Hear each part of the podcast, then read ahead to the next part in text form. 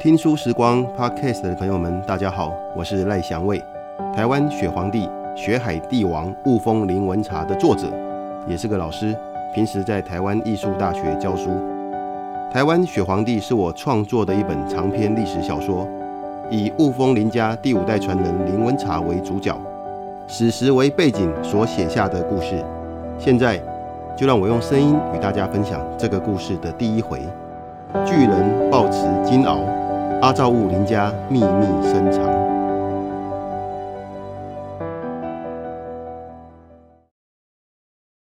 夜幕深沉，群星隐隐闪烁，孤月高悬，大地一片静谧。一名男子走过，脚边的草丛里忽然传出微弱的嘤嘤声，打破了寂静，听起来像是幼犬。或许是幼猫。男子回身挥挥手，提醒从人不要误踩。一旁的树上传来夜宵“咕咕咕”的叫声。男子想了想，蹲下身，从草丛中捡起一只出生不久的幼犬。母狗不知哪里去了，幼犬已经饿得奄奄一息，就算没有被夜宵绝食，恐怕也会饿死。男子把幼犬轻轻放入自己的衣袋中，继续向前面的寺庙走去。在这种时辰，多数的名寺大庙早已经关闭大门，谢绝香客。不过，在福建省漳州府平和县新安里的这一处偏僻村落，有一间妈祖庙大殿，还透出微微的灯火。大殿之中，只点燃了两盏小小的红烛。男子进入后不久，就长跪在妈祖神像前，宛如一座雕像，没有丝毫动静，已经超过一炷香的时间了。这名男子在深夜造访，原本就是因为遇到了人生的大困惑，想要来祈求妈祖指点迷津。先前他诚心助念，指绞后求得了签诗第三十四签。男子走到老旧泛黑的签诗柜。拉开抽屉，取出签诗，只见上面写着：“危险高山行过尽，莫嫌此路有重重。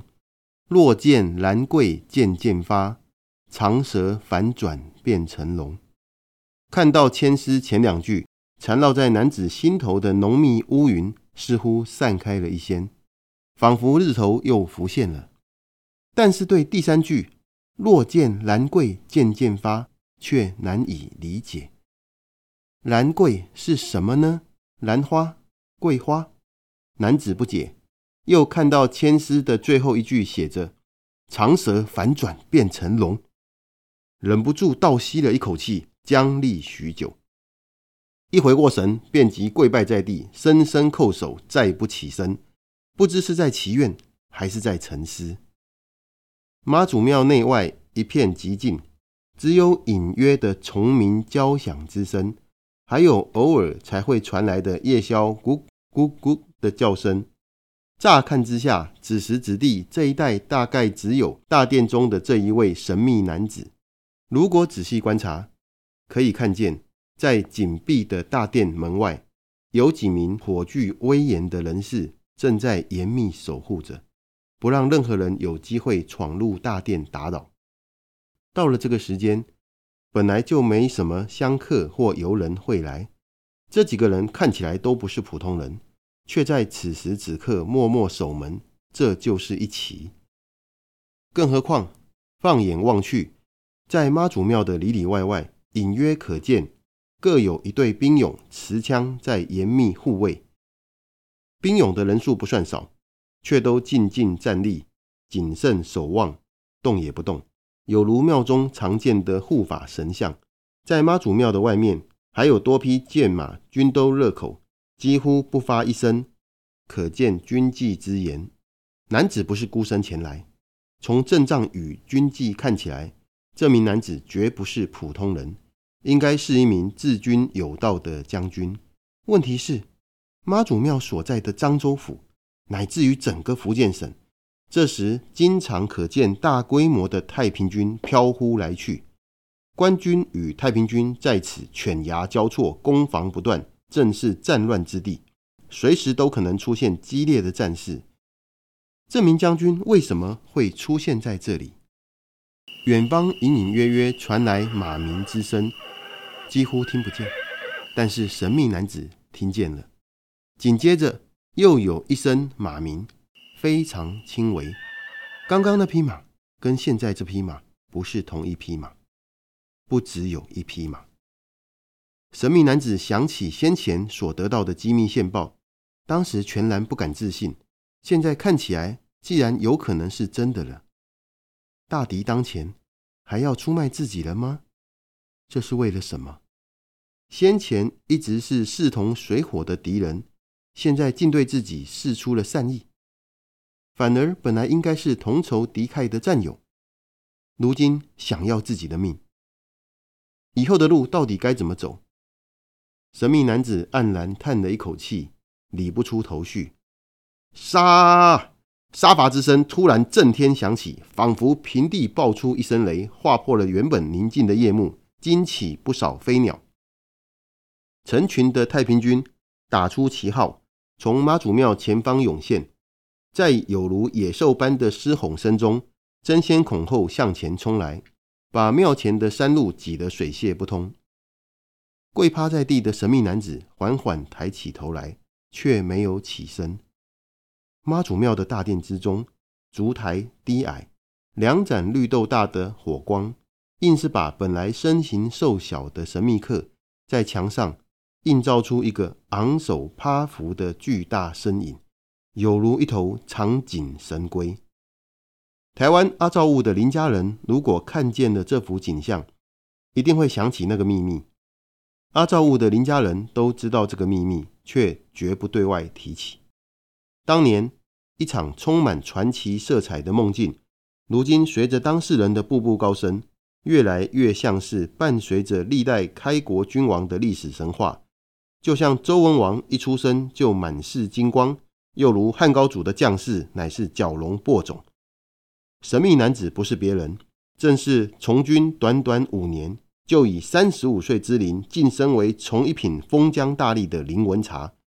来自台湾阿罩雾的林文茶，如今官拜提督，而且刚刚成为大清开国以来，同时担任福建陆路提督与福建水师提督两项要职的第一人。就在林文茶总提督遭到伏击的此刻，千里之外的阿罩雾林家。早已陷入了家破族灭的空前危机。林家亲信都以为阿罩雾林家遭逢大劫，林文茶却知道更大的凶险与危机还在后面。庙外这批潮涌而来的敌军，只是刚刚揭起的序幕而已。阿罩雾林家的秘密发生在三十多年前，道光八年（西元一八二八年），阿罩雾林家添丁。阿罩雾林家与四张犁戴家联姻，也算是地方大事。林开泰与戴冲娘这对小夫妻，在大婚之后，过了一段时间，才怀上了第一胎，自是充满欢喜。林开泰体魄健壮，相貌端正；戴冲娘中等身段，面容姣好，两人确实是天作之合。阿罩雾林家上上下下都预料，一定会迎来一个俊俏的大胖小子。如今戴冲娘有孕，刚满三个月，就提出要择日回娘家省亲兼亲自报喜。林开泰欣然同意。小姐好像有点不对劲。戴冲娘的丫鬟小翠声音紧张说：“本来好好的天气，怎么头顶上这片乌云？”小翠畏畏缩缩，伸手指了指天上，欲言又止。照理她应该改口叫少夫人，但是改不了口。林家人对这种小事也不以为意。戴冲娘问：“乌云怎么了？”小翠说：“这片乌云怎么好像好像一直跟着我们啊？”戴冲娘笑着说：“哪有这回事？”林开泰听了却唯感不安。出门之后，他就有点心神不宁，担心会出什么事，但是又说不出个道理。现在听小翠提起乌云罩顶，竟想。干脆中途折返算了，今天就打道回府吧。但是看到冲娘一脸幸福，正等着回家亲自报喜，林开泰又迟疑了。我是怎么了？怎么对这趟路这么不安？林开泰觉得自己好笑。忽然，林开泰的堂哥林阿大说：“阿泰，前面有状况，怎么一回事？”虽然路上偶尔会不太宁静，林开泰认为从阿罩雾到四张犁的路不算太远，只带了几名家丁随行。林开泰走出马车一看，知道已过汉溪。汉溪在阿罩雾北边，从南汇入乌溪之后，再向西并入大肚溪。过了汉溪，就已经走了一半的路。此时，在前方的道路中间，有一群壮汉拦住几个农民，正在问话，看起来气氛不太好。见到这种情况，林开泰反而松了一口气，只要不是又遇见了械斗或乱民就好。他吩咐林阿大前去一探究竟。林阿大从小生长在阿罩雾林家，看着小自己十几岁的堂弟林开泰长大。他双脚勤快，说话又溜，是林家对外传话联络的得力助手。林阿大走过去，拱手客气问：“各位大哥，方便介入过去吗？我们是阿罩雾林家。阿罩雾林家在地方的名声不坏，对方通常都会赏脸。阿罩雾林家。”几名壮汉听到这几个字，面露不善。话刚说完，天空突然窜出了连连闷雷，虽然无声，一道又一道的闪光，总是令人心惊。林阿大纳闷：二月二龙抬头，闷雷声。现在都过了夏天，进入初秋，哪来的闷雷？总不会是有龙出现吧？抬头一看，朝阳还在远远的东方，除了头顶上有一朵乌云，就是一整片的蓝天。哪来的龙？对面的带头壮汉平时行事沉稳，此刻心中有怨，暴躁之气涌了上来，大骂：“天不造甲子，人不造天理。阿罩雾林家不让我们好过，那大家就都不要过了。”带人冲上来，提棍就打。林阿大身陷敌营，被打倒在地。其他家丁急急要走，对方已追了上来。后面赶上来的壮汉一边破口大骂阿罩雾林家。一边捡拾石头往马车丢，吓得车中的戴冲娘与小翠惊叫连连。林开泰爱妻心切，又惊又怒，但是他自幼追随父亲林甲隐经营生意，见多识广，深知朋友该多交，敌人要化解，忍住怒气，委婉说：“请先住手，这当中一定有误会，请先住手，说清楚了，阿罩雾林家跟大家交个朋友。”对方带头的壮汉指着林开泰骂：“交朋友，交你咒骂个头！你阿罩雾林家先前抢走垦户，现在又故意降低田租，抢我们的佃农，是这样交朋友的吗？”说着又丢石头。这颗比巴勒还大的石头飞快袭来，击中林开泰的额头，先砸出“咚”的一声，才伴随着惨叫。戴冲娘在马车中听见外面争吵。随即传来夫君惨叫，担心夫君遭遇不测，害怕的四肢发软。这时腹中微动，提醒了他此刻一家人生死同命。当下顾不了自身安危，连忙伸手拉开马车的布帘。开泰，你怎么了？只见林开泰跌坐在路边，双手掩额，却掩不住鲜血涌出。还有一名持棍的壮汉大步向他走去。显然不怀好意，眼见大祸在即，戴冲娘反而镇静下来，想起刚刚对方提起佃农，心知这些壮汉可能是附近地主的家丁，他鼓起勇气说：“住手！我是四张犁戴家的三小姐，你们是谁？”他一手护着肚子，缓缓走下车，旁边的小翠双腿不停发抖。对方听到四张犁戴家，纷纷停手，看向带头的壮汉。带头壮汉犹豫了片刻，出声说：“这件事还没完。”转身离去，走过倒在地上的林阿大时，又用力踢了一脚。危机解除，戴冲娘这才觉得肚子剧痛，哎呦了一声，抱着肚子蹲下。林开泰大急：“冲妹！”戴冲娘软倒在小翠怀中，脸色惨白。小翠尖叫：“小姐！”她看见戴冲娘裙摆正慢慢出现一片血渍，满头鲜血的林开泰紧紧抱住冲娘，想起祖母的口头禅：“妈祖保佑，妈祖保佑。”戴冲娘伸手想抹去夫君脸上的血渍，强忍腹中疼痛，眉头深锁。林开泰急唤：“阿大，快找大夫！”林阿大受了不少棍棒创伤，但都只是皮肉伤。得知冲娘危急，火速跳了起来，飞奔去找大夫。片刻之后，竟然领回一位算命仙，手中还拿着一杆布旗，上面写着“神算赖布衣”。林阿大说：“阿太，我半路遇到这个算命仙，他看我急着找大夫，说他会一点岐黄之术。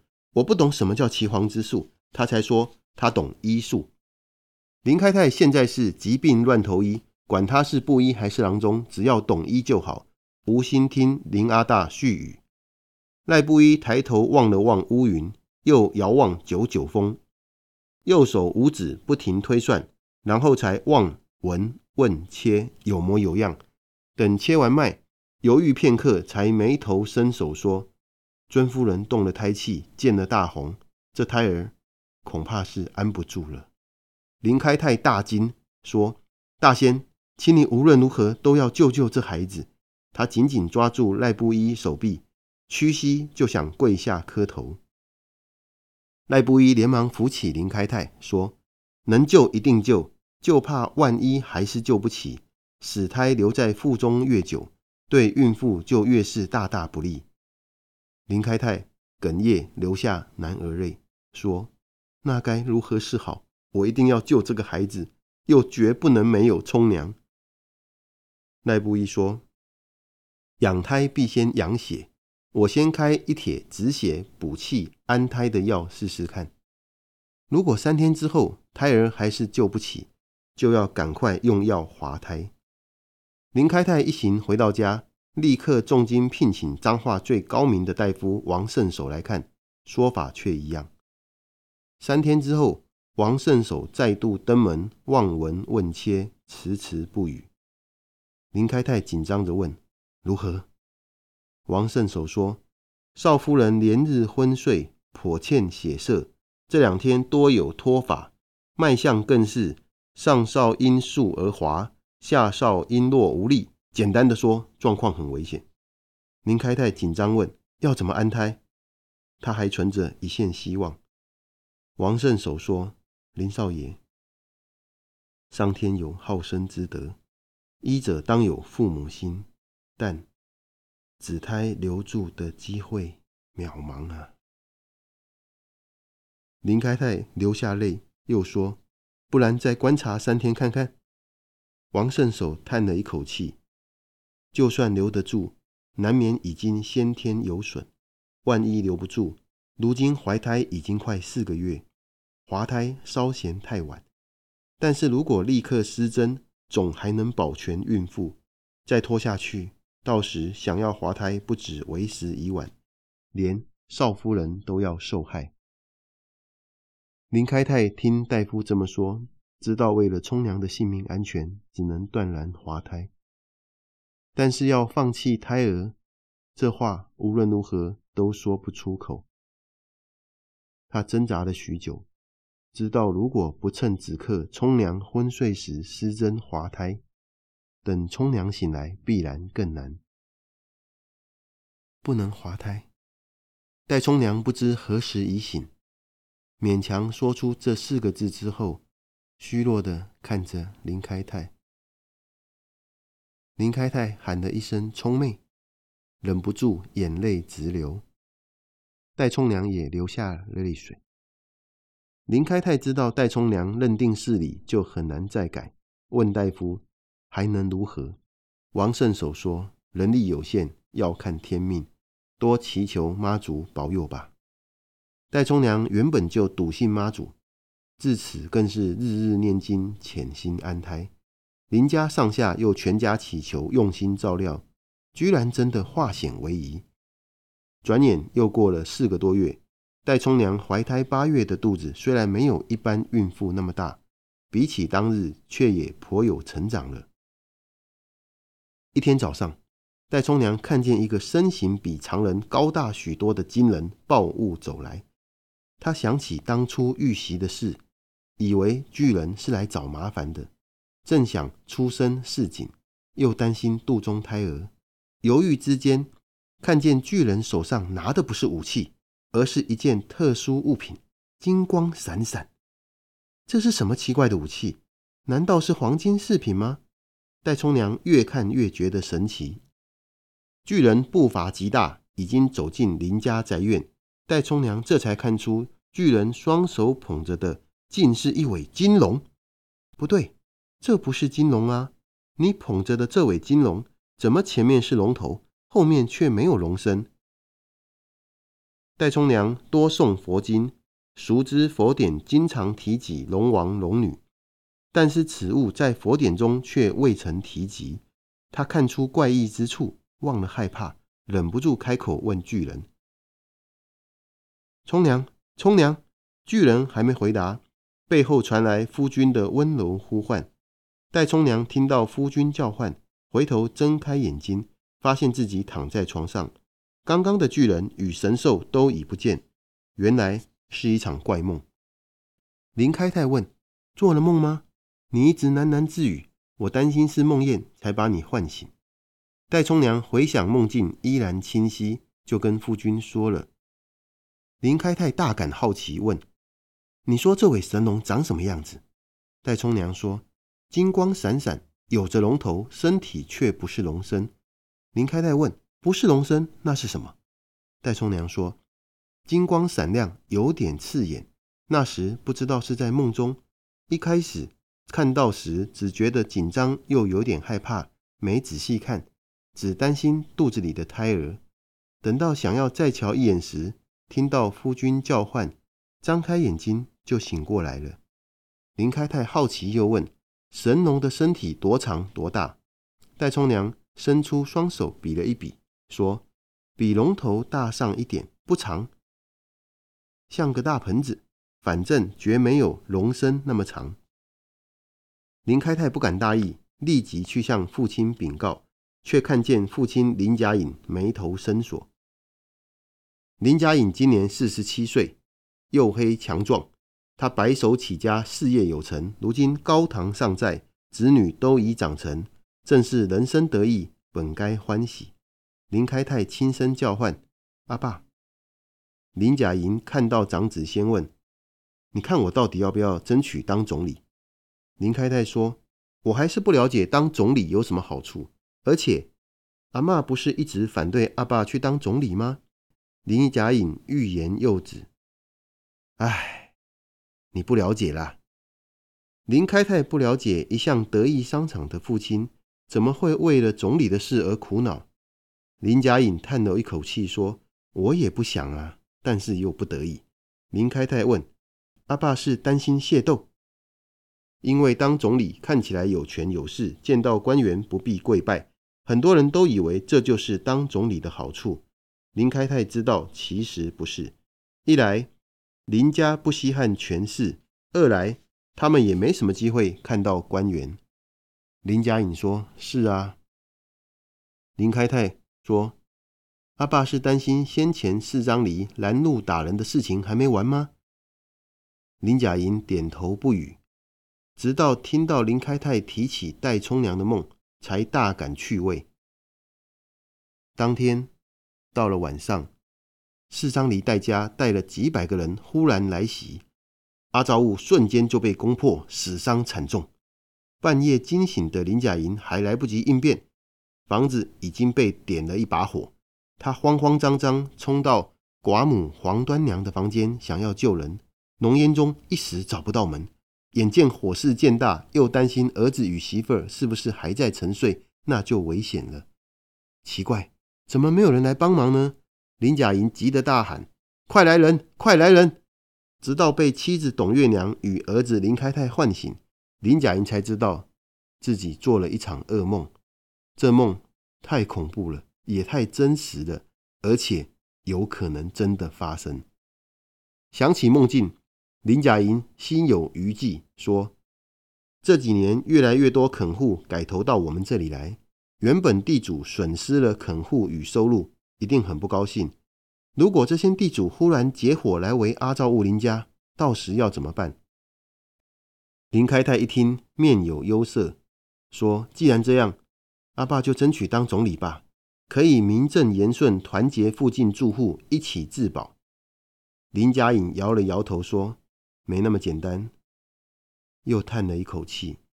林开泰知道父亲又想起了曾祖父临时的悲惨往事，这是阿照务林家最大的心病，全家谨记不忘，对外却从来不敢提起。怕会引来不必要的麻烦。林甲营知道，如果要争取当总理，万一官府因此查出临时的往事，又该怎么办？林甲营自幼由寡母黄端娘辛苦抚养长大，黄端娘一再耳提面命，叫他千万要记取祖父临时的惨痛教训，不只要对官府敬而远之，也不要子孙读书求取功名。更绝不可以跟地方上的豪强势力有太多的牵扯或来往，以免万一出事了，又无端被牵连进去。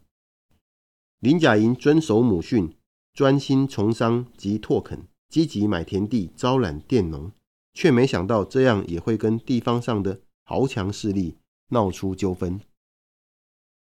林甲营对于即将出生的长孙充满期待。也知道寡母黄端娘很希望赶快晋级为曾祖母，体验世代同堂的福气。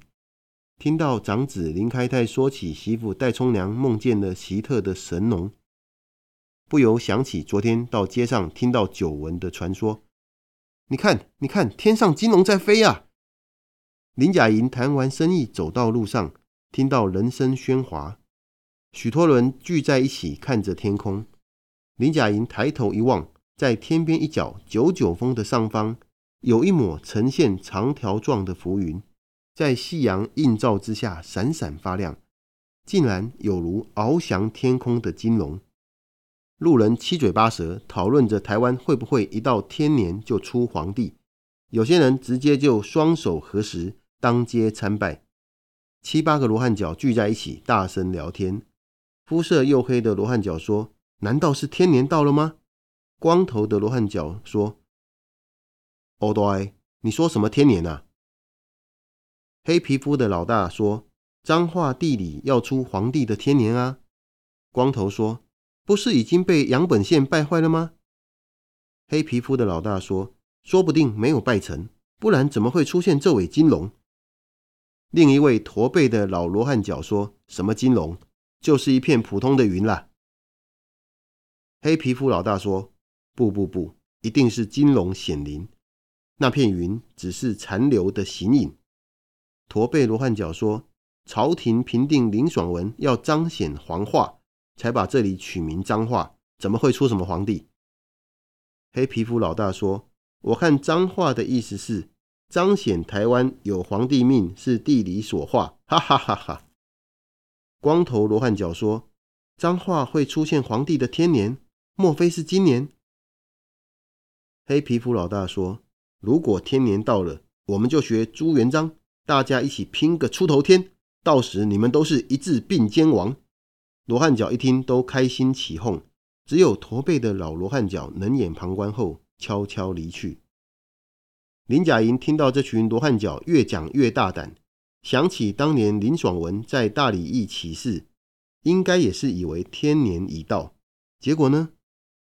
不但赔上自己的命，还害林甲营的祖父林时也家破人亡。旁边一位外貌斯文的读书人皱眉摇头，他知道罗汉脚都没读什么书，只是道听途说，转述起故事，往往张飞打岳飞，充满穿凿附会。一百多年前，康熙爷派兵平定朱一贵起事之后，把地方取名为彰化的如此大事。竟然被这群罗汉脚说成四十年前乾隆爷派兵平定林爽文的结果，真是一丈差了八尺，无知之极。偏偏这种一知半解、信口开河的人最会添乱。读书人对于当时盛传的天年传说也知之甚详，早就听过乡野村夫以讹传讹，竟然还说嘉庆皇帝得到钦天监的秘密通报，说台湾的地理风水已经有了帝王气象，只等天年一到，必有紫气东升。钦天监还建议嘉庆皇帝一定要设法破解。读书人心想，这些荒诞的谣传还包括说。嘉庆皇帝特别找了精通风水的杨贵生来彰化当知县，也就是俗称的杨本县，秘密命令他一到台湾就务必设法拜地里，绝对不能让台湾冒出皇帝。读书人苦笑想起，这个在地传言后来越传越广，越传越离谱。本来杨贵生当知县的足迹主要只在彰化，现在全台湾许多地方居然都留下了杨本县拜地里的穿凿附会。读书人想起这段怪力乱神之说，后来也牵扯了他自己，不禁又露出了苦笑，因为他也姓杨，名廷敖。朋友笑说：“你这名字注定是走上朝廷，独占鳌头。等考上了功名，放个知县，你也是杨本县。”杨廷敖当时笑笑不以为意，他知道自己对于考功名没有兴趣，只是喜爱读书而已。书读多了，自然知道许多传说的故事本身自有真实根据，但是总被一知半解的人不停渲染夸大。一旁的罗汉脚还在七嘴八舌讨论杨本县拜地里，说起阿照雾这地方，隶属于彰化县的猫罗堡，民间传说当地有九十九座高峰，故称九九峰。此地上接大安溪，下有大甲溪，这种风水是龙心之穴。只待天年一至，必有帝王兴起。杨本县来到九九峰时，每当想要找出破解风水地理之法，必逢浓雾蔽日，只好另谋镇压之策。杨廷敖边听边想，根据正史记载，杨贵生确实在嘉庆十五年到十七年担任彰化知县，后来又署理鹿港同知，到任不久就下令升商集资十四万两。把县城从赤足城改成了砖城，隔年重修孔庙，离任前又在鹿港西边修筑堤岸。杨廷鳌虽然饱读诗书，但是对于坊间的章回小说与说书，也抱持孔老夫子有教无类的胸怀，总是有看无类。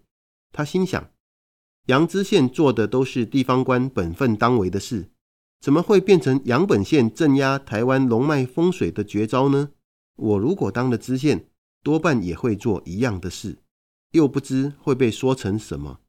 不过，信使被这么加油添醋一说，倒是精彩多了。全台湾各地知县来来去去可多了，恐怕老百姓只会记得有这么一位杨本县，真不知杨本县英灵有之，会高兴还是难过。杨廷敖边想边摇头，苦笑而去。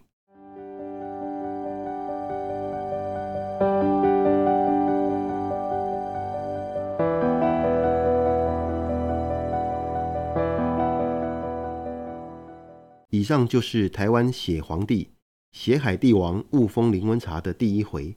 巨人抱持金鳌，阿罩雾林家秘密深藏。灵文茶可以说是。台湾历史上空前但不知道是否绝后的奇人。他在一八二八年出生，出生的时候伴随着母亲的传奇梦境。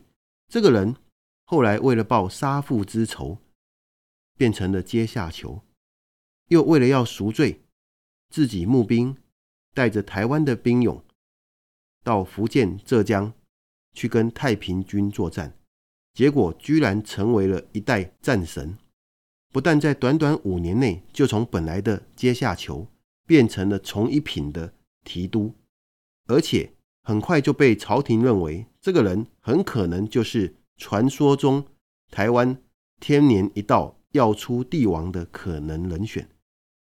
到底林文茶接下来会遇到什么样的命运？到底朝廷之后在对待林文茶这样的一个有功的大将，又会使出什么样的手段？精彩的台湾真实历史，就在着著《台湾血皇帝、血海帝王雾峰林文茶》之中。欢迎大家到书店购书。读后有任何心得与想法，也欢迎和我分享。谢谢。